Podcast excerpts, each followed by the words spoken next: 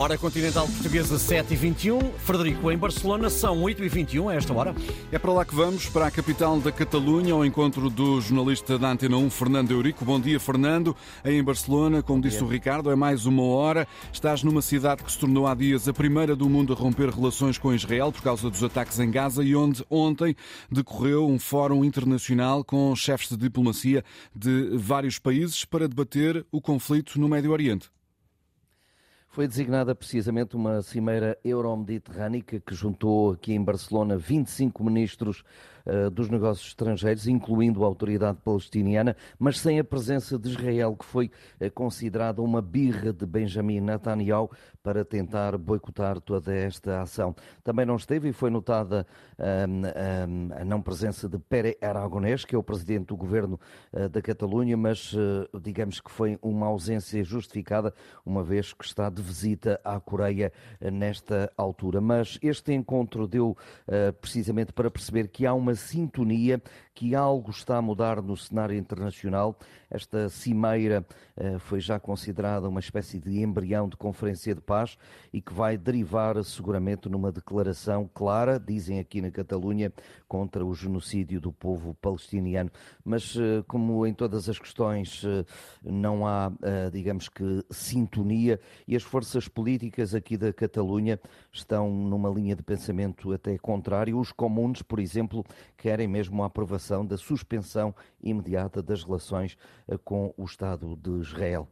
E outro dos temas quentes que presumo se fala bastante por aí em Barcelona, Fernando, é a lei da amnistia que o governo espanhol aprovou e que perdoou os crimes de todos os independentistas catalães que estiveram envolvidos na organização do referendo de 2017. Claramente é a discussão a diária aqui em, Bar em Barcelona e é uma discussão que, que, se vai perdurar ainda pelos próximos uh, tempos. De resto, têm sido feitas, uh, Frederico uh, e Ricardo, têm sido feitas sondagens praticamente todos os dias aqui na Catalunha e metade dos catalães aprova o perdão aos independentistas, mas um em cada três está contra esta decisão. E apesar de Pedro Sánchez dizer que é preciso fazer uh, da necessidade uma virtude, a verdade é que este nunca será um tema consensual, até porque há uh, claramente dúvidas em relação a este perdão aos independentistas. Há mesmo também uh, algumas, alguns receios territoriais territoriais uh, aqui em Espanha uh, e mesmo o pacto uh, com Luís Puigdemont não está a convencer todos os catalães, sobretudo aqueles que são votantes do PSOE. Fernando, estás aí em Barcelona para nos trazeres mais logo o relato do frente a frente entre o Barça e o Futebol Clube do Porto, um jogo muito importante para as aspirações dos Dragões na Liga dos Campeões, mas há também uma polémica a envolver a construção do novo estádio do Barcelona. É isto porque a cidade de Condal uh, confunde-se claramente com o Futebol Clube de Barcelona.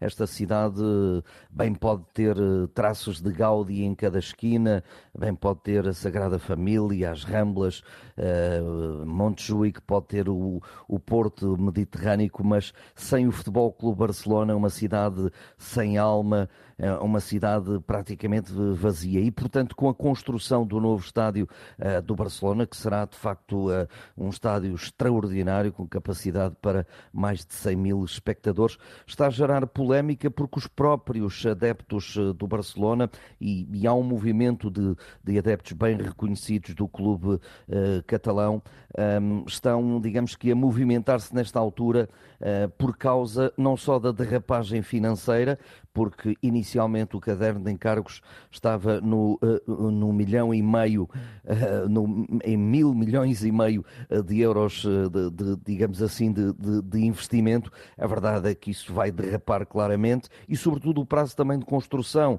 era para estar pronto em 2024, agora provavelmente será no final de 2025, mas há já quem fale em 2026 como uh, o prazo final para a construção deste, deste estádio. Os andaimes estão lá e eu vi-os precisamente, vi os dois primeiros anéis ah, de cimento ainda bruto deste, deste fantástico novo estádio do Barcelona, mas para chegar até ao topo vai demorar mesmo muito, muito tempo. E, portanto, este grupo de personalidades está, sobretudo, a, a movimentar-se no sentido de, enfim, de, de, contestar também a utilização de mão de obra estrangeira. Um, por exemplo, dizem aqui na Catalunha que há 2 mil trabalhadores que, que, que dormem na rua, uh, uma situação que já foi claramente uh, desmentida pelo clube uh, catalão. Uh, mas não deixa de ser uh, claramente uma polémica, até porque o Barcelona uh, sempre jogou em Camp Nou, agora está a jogar no estádio de Montjuic, que curiosamente foi a casa do grande rival citadino, o espanhol aqui de Barcelona. Um abraço, Fernando Eurico, e bom relato mais logo às 8 da noite. Relato para acompanhar na Antena 1 a partir de Barcelona, que está num fuso horário diferente do nosso. É mais uma hora, Ricardo, nesta cidade espanhola. Sim, 10 graus a esta hora, a máxima é 18. O dia vai ser de sol, à hora do jogo podem estar 13 graus.